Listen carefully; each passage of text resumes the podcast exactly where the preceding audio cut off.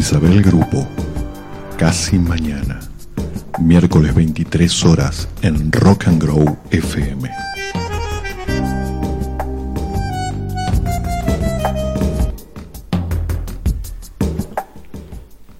Buenas noches. Acá estamos en la segunda emisión en vivo de Casi Mañana. El tema de hoy tiene que ver con el género y la diversidad sexual. Es en realidad un abrir un tema que intuyo que dará para seguir profundizando en otras emisiones más adelante. Hace poco estaba hablando con alguien del tema del cupo femenino en el arte, en los escenarios, en los concursos. Y más allá del arte, la conversación surgió a partir de la ley de cupo laboral trans. Y escuché que está bien el tema de cupo, pero que no puede ser un tema de cupo, sino que tiene que darse por un tema de mérito y no de cupo.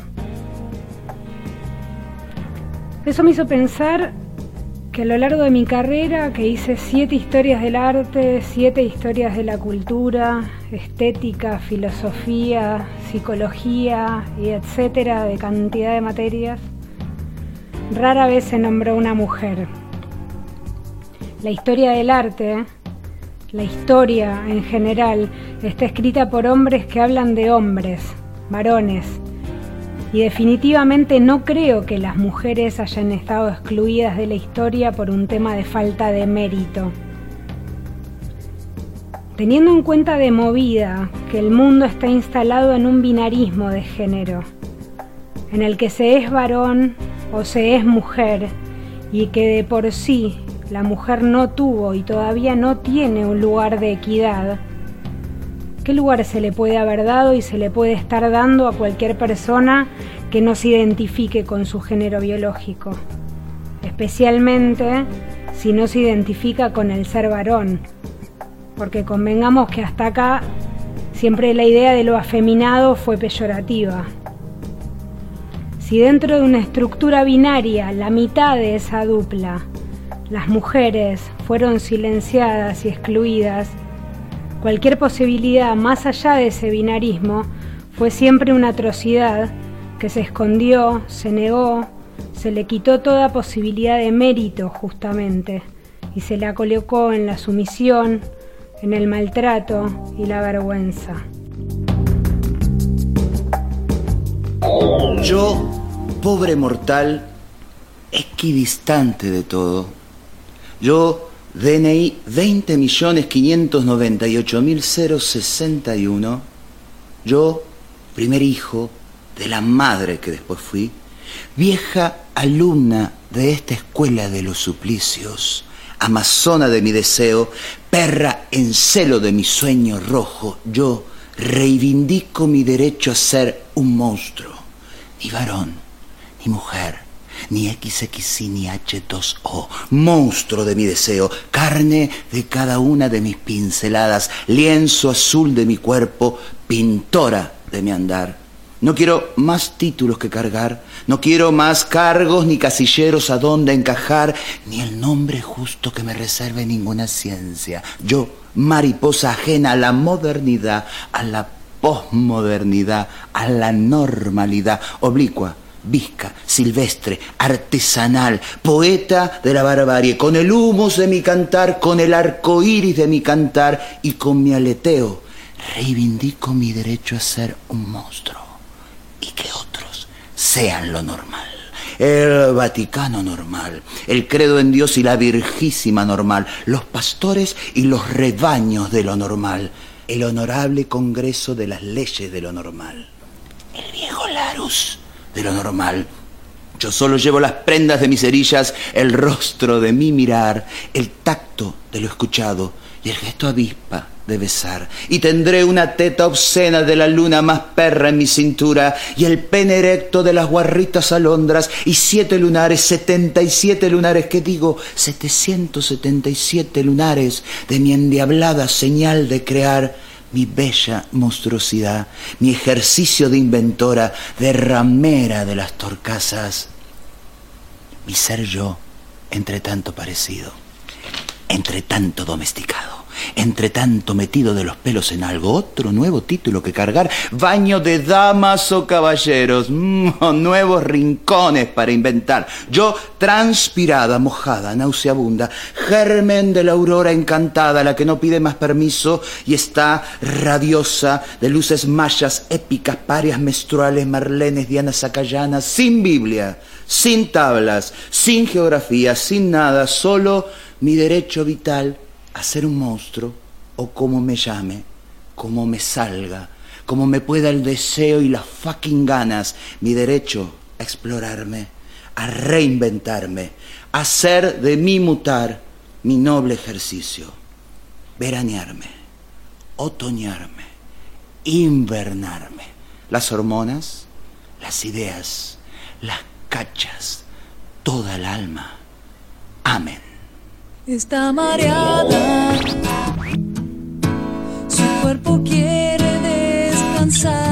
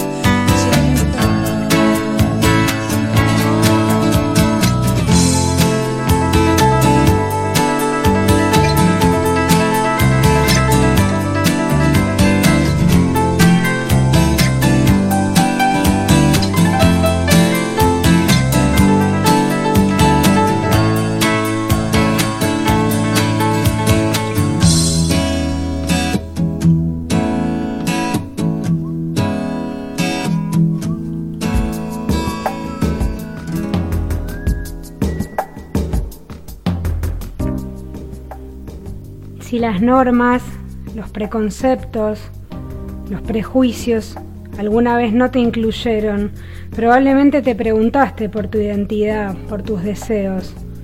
Probablemente sufriste el temor o el dolor de estar por fuera.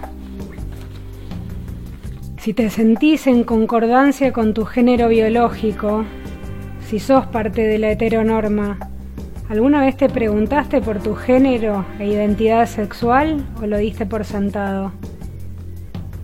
Vi hace algunos años en el taller de Karina Costa, en La Ira de Dios, un cartel que ella tenía de una muestra que se hizo en el Museo Carafa de unas accionistas mujeres públicas.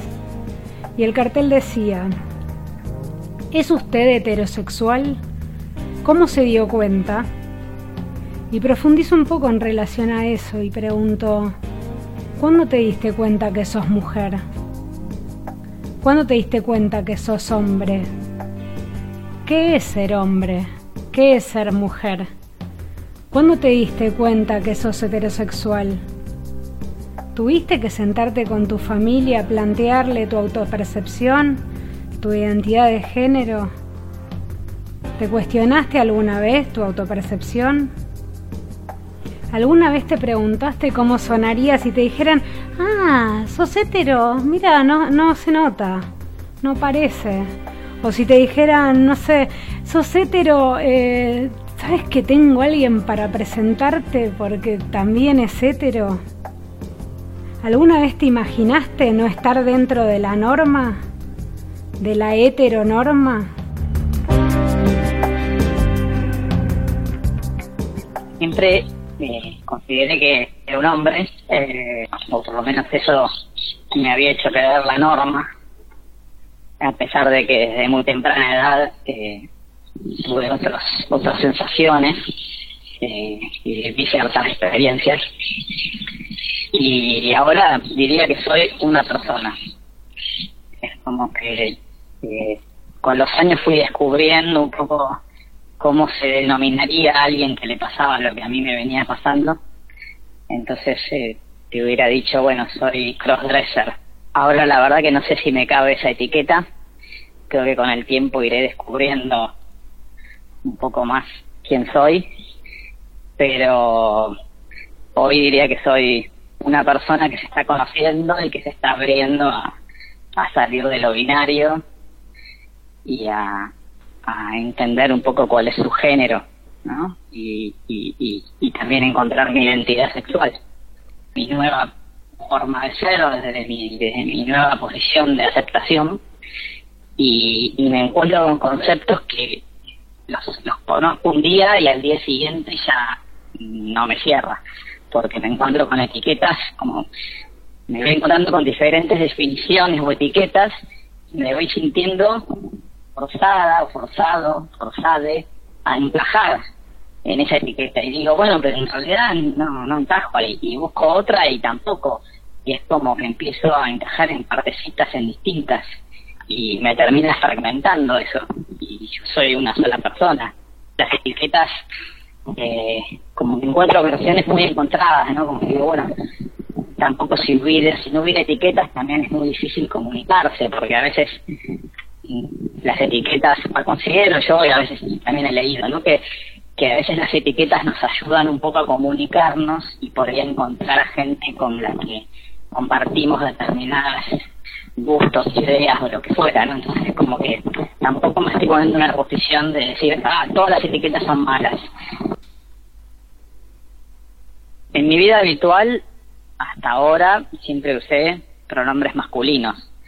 Todo el mundo me conoce todo el mundo, bueno, en fin, la gente que me ha conocido hasta ahora, yo tengo 42 años y eh, me conocen como hombre, eh, uso pronombres masculinos, eh, creo que no tengo ningún rasgo que dé que pensar que no soy un, un hombre normal, entre comillas, como lo, lo diría la, la heteronorma.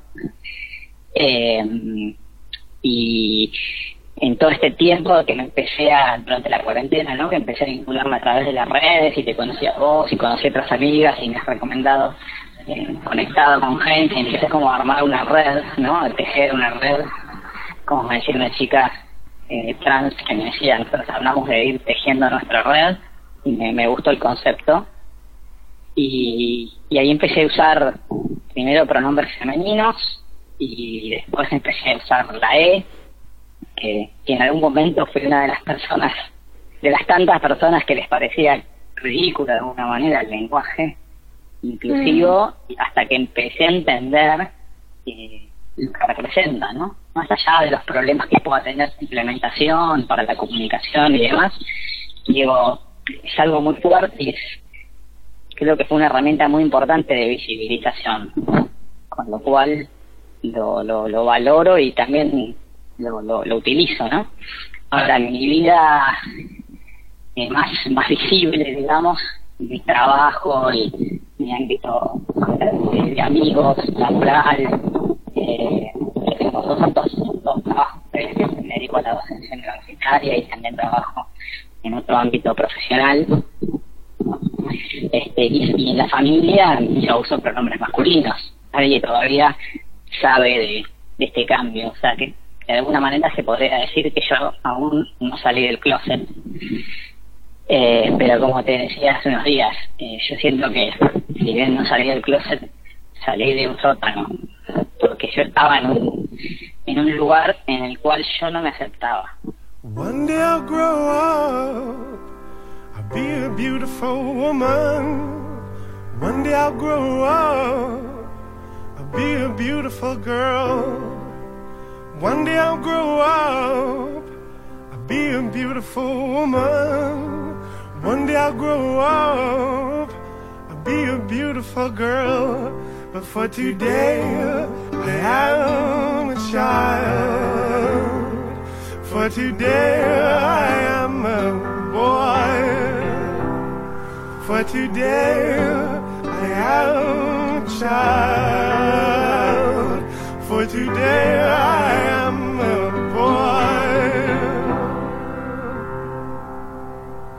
One day I'll grow up. I feel the power in me. One day I'll grow up.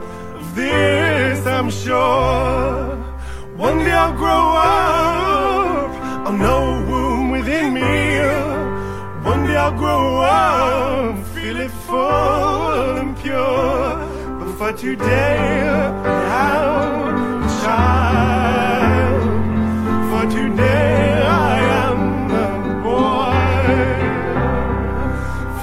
today, I'm a child. For today, I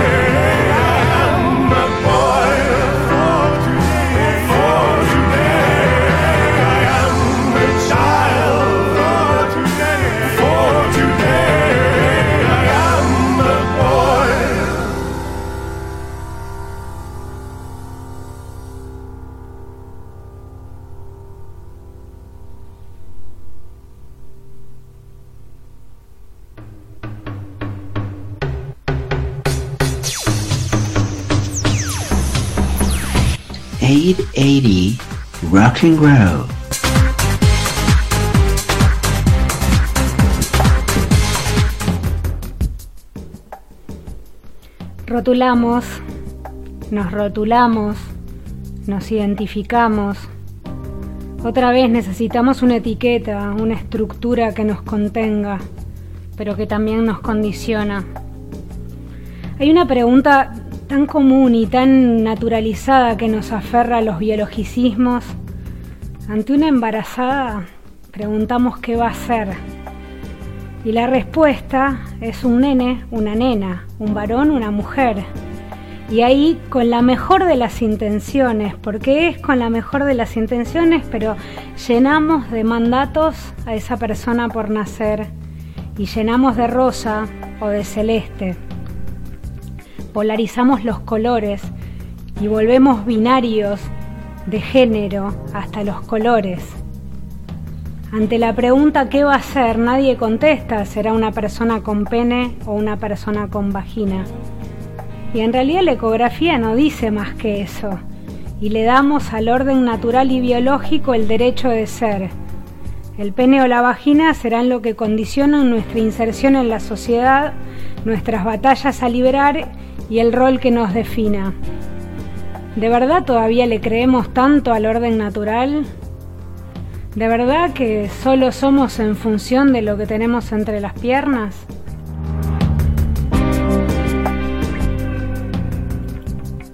Que, que usaba prendas que por ahí le sacaba a mi mamá, no sé, desde los 10 años. Sin embargo, siempre lo viví con culpa, siempre lo viví como algo que era un impulso que no podía contener en un determinado momento y después me sentía mal por haber pecado, de alguna manera. Claro. Eh, culpa desde todos los ámbitos, ¿no? Culpa desde lo desde lo anormal, por ser, por ser raro, por ser gay o lo que fuera, y culpa porque encima me crié en una familia eh, religiosa, entonces eso era algo pecaminoso. Claro, y encima la cuestión de que, si, que de, de, de, de mandato y de, estereotipos que presuponía que si, si te identificabas con cuestiones eh, femeninas, con ropa que, que de mujer o así, tenías que también considerarte gay en ese proceso, ¿no? Como que, digamos, no, no podía, o sea, justamente por esta cuestión de las etiquetas, que no necesariamente tu, tu interés por prendas o por, o por artículos que habitualmente eh, eh, se usan o usan las mujeres por una cuestión estereotípica, como decía, eh, tenga que definir eso, tu orientación o tus preferencias sexuales. Exacto, y eso me, me fue marcando porque no me permitió realmente explorar y, y avanzar hacia, hacia por qué yo tenía preferencia por utilizar estas prendas eh, y poder comprenderme y entender qué me pasaba. Eh, fue como todo, siempre era escondidas, ¿viste? en ese sótano.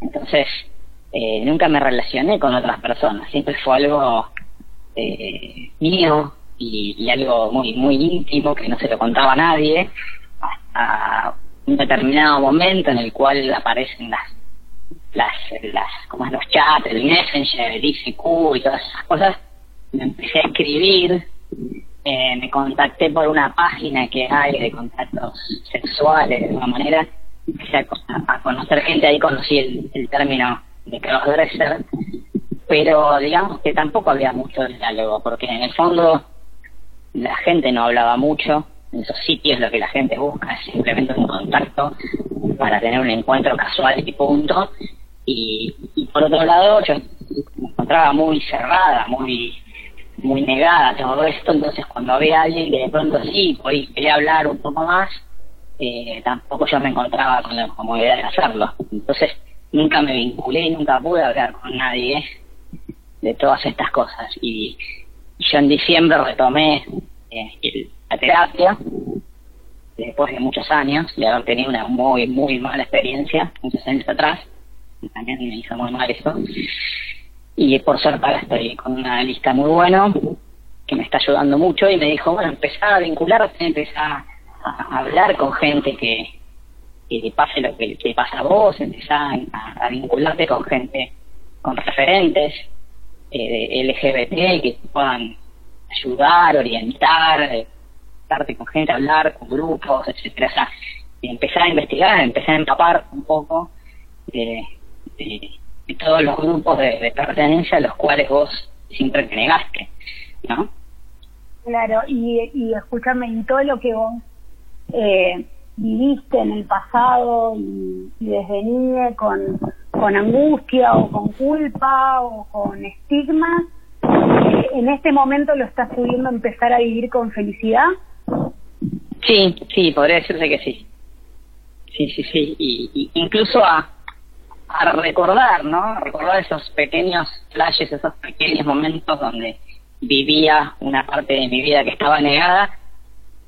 Algunos hasta los recuerdo con cariño. O sea, como que el hecho de volver a, recordarlos y a contarlos.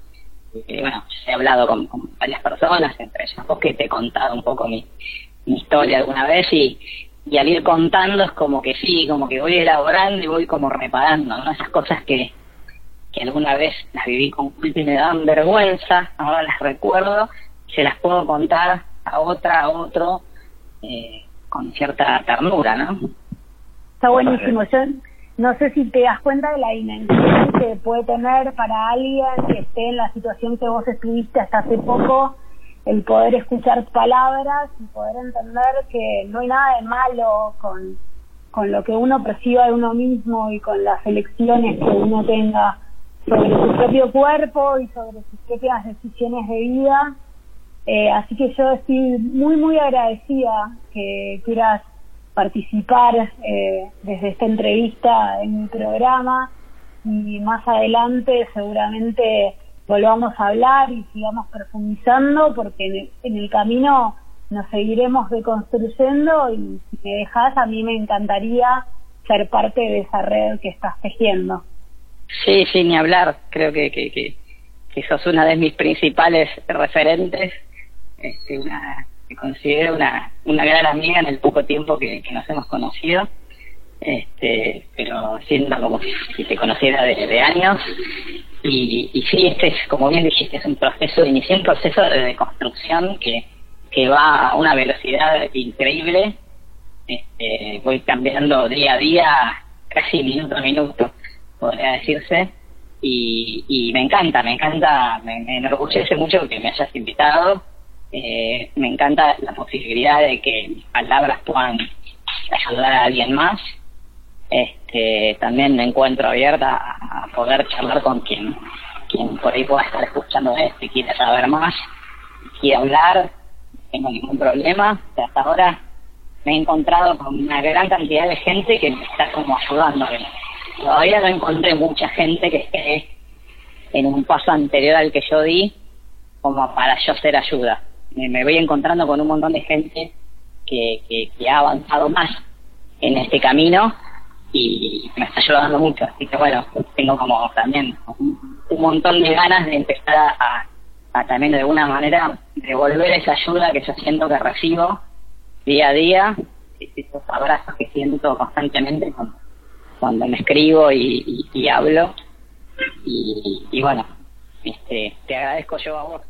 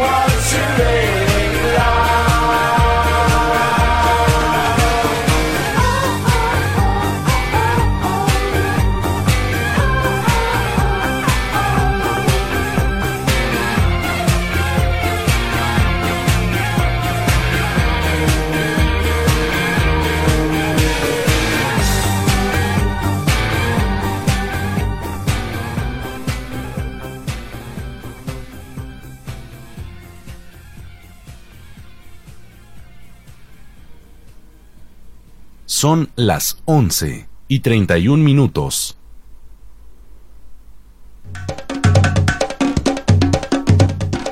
...880... Rock and Grow.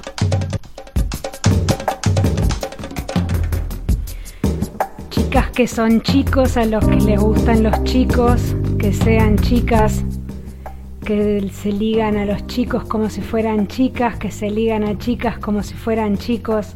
Siempre debería haber alguien a quien creer de verdad. Eso decía Blur en el estribillo. Cuando las cosas se salen de los estereotipos, de las convenciones, de la hegemonía, aparecen las miradas, aparecen también las frases hirientes, tan instaladas, que pretenden clasificar. ¿Pero qué es en realidad? ¿Es un tipo? ¿Es una mina? ¿Es un traba? ¿Es varón? ¿Es bombero? Siempre la incomodidad de tener que encasillarnos entre ceros y unos, entre varones y mujeres, entre pasivos y activos, entre tomboys y tomfens, entre gays y héteros. Al hablar con otras personas sentimos que tenemos que ser lo que se espera de lo que dicen nuestros documentos de nacimiento. Pero no, creo que no se trata de conformar a nadie. Pienso que está bueno concentrarse en reparar la propia historia, como dijo antes Karina en su testimonio. Las marchas de la diversidad no fueron siempre un desfile multitudinario de plumas, glitter y colores. De hecho, en Argentina las primeras marchas del orgullo surgieron con la imperiosa necesidad de visibilidad para lograr respeto e igualdad. Las marchas siempre tienen un lema. Los lemas de las primeras siempre hablaban de amor, respeto e igualdad. Ahora hace varios años los lemas tienen que ver con que se terminen los crímenes del odio, con los genocidios, los travesticidios. Ya no se habla de igualdad, sino que se habla de respeto a la diversidad. En aquellas primeras marchas no estaban las calles llenas de gente festejando, bailando, sino que eran menos de 250 personas llenas de coraje y con mucho miedo, con caretas de cartón intentando dar un mensaje y tratando de evitar el estigma social o perder sus trabajos. Jauregui fue un referente, César Sigliuti también. Y ahora, hace pocas semanas de su muerte, me parece lindo rendirle homenaje a él y a todos los que luchan por salir de la opresión.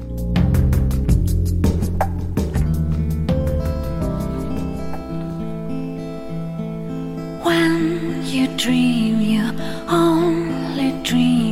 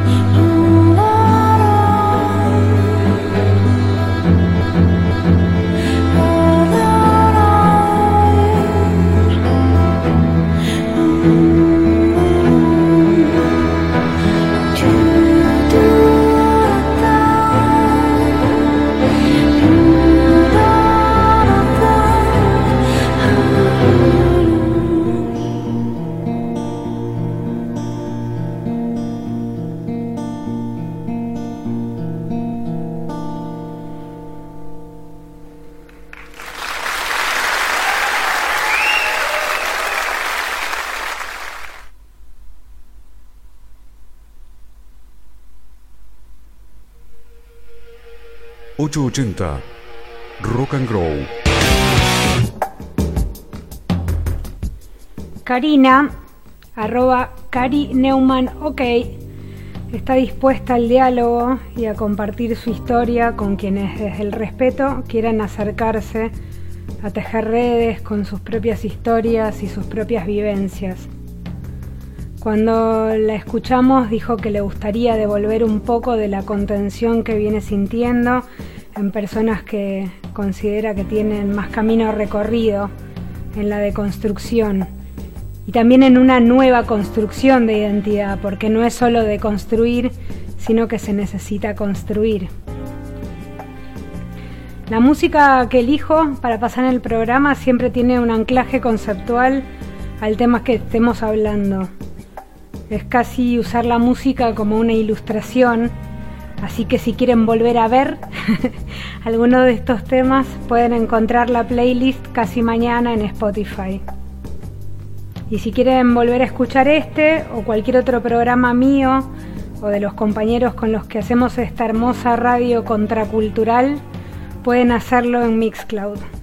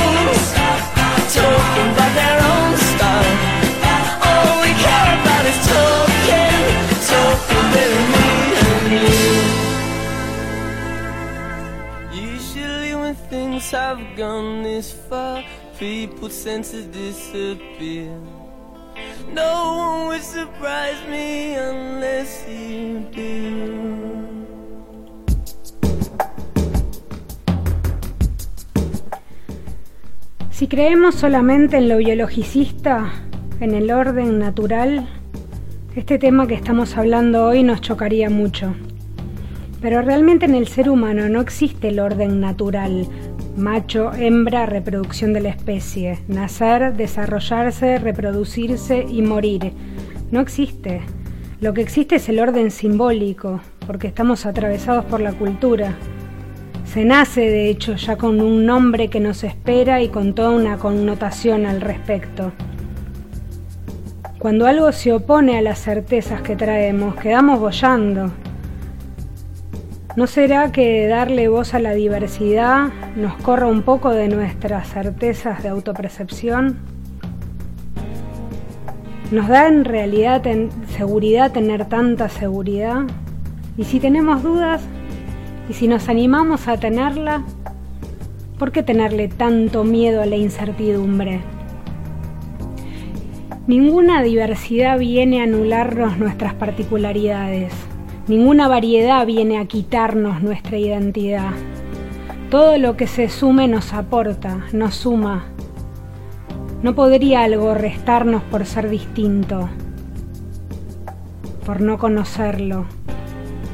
Pero sí hace falta tener una mirada limpia, el oído atento y el deseo de escuchar una historia que no sea nueva, ajena. Es importante que podamos confiar, confiar en el otro, en el otro que no nos va a anular, en el otro que no nos va a matar. En lugar de juzgar, podríamos probar de qué se trata, darnos una vuelta por nuestro lado salvaje.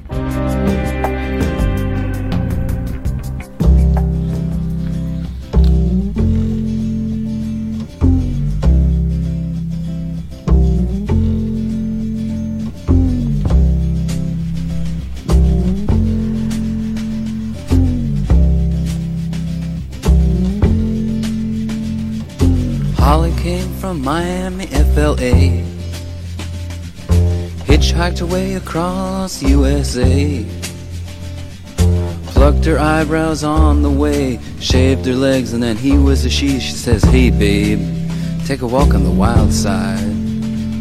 Said, Hey, honey, take a walk on the wild side.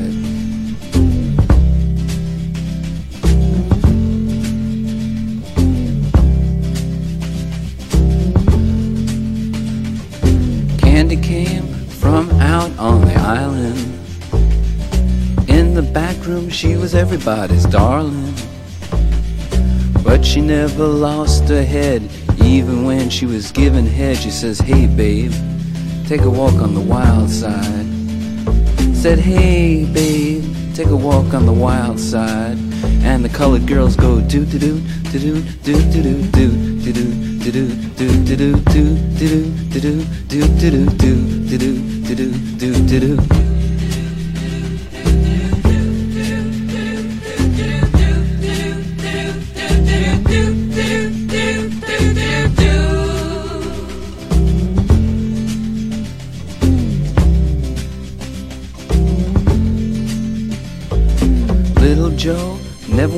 it away. Everybody had to pay and pay. A hustle here and a hustle there. New York City is the place where they said, Hey babe, take a walk on the wild side. I said, Hey Joe, take a walk on the wild side.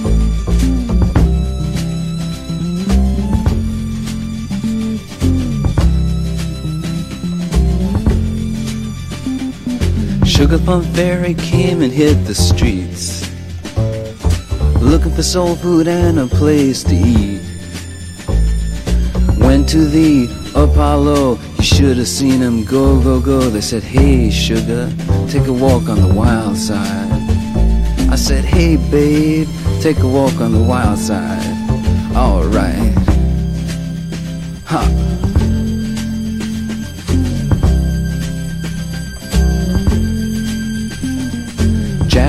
Is just speeding away. Thought she was James Dean for a day. Then I guess she had to crash. Valium would have helped that patch. I said, hey babe, take a walk on the wild side. I said, hey honey, take a walk on the wild side. And the colored girls say, do do do do do do do do do do do do do do do do do do do do do do do do do do do do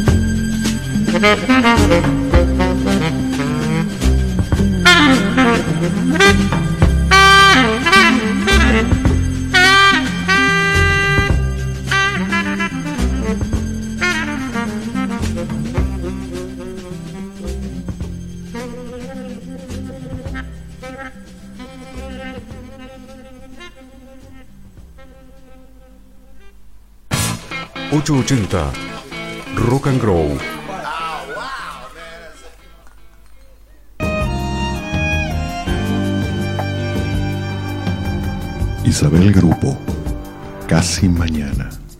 Miércoles 23 horas en Rock and Grow FM.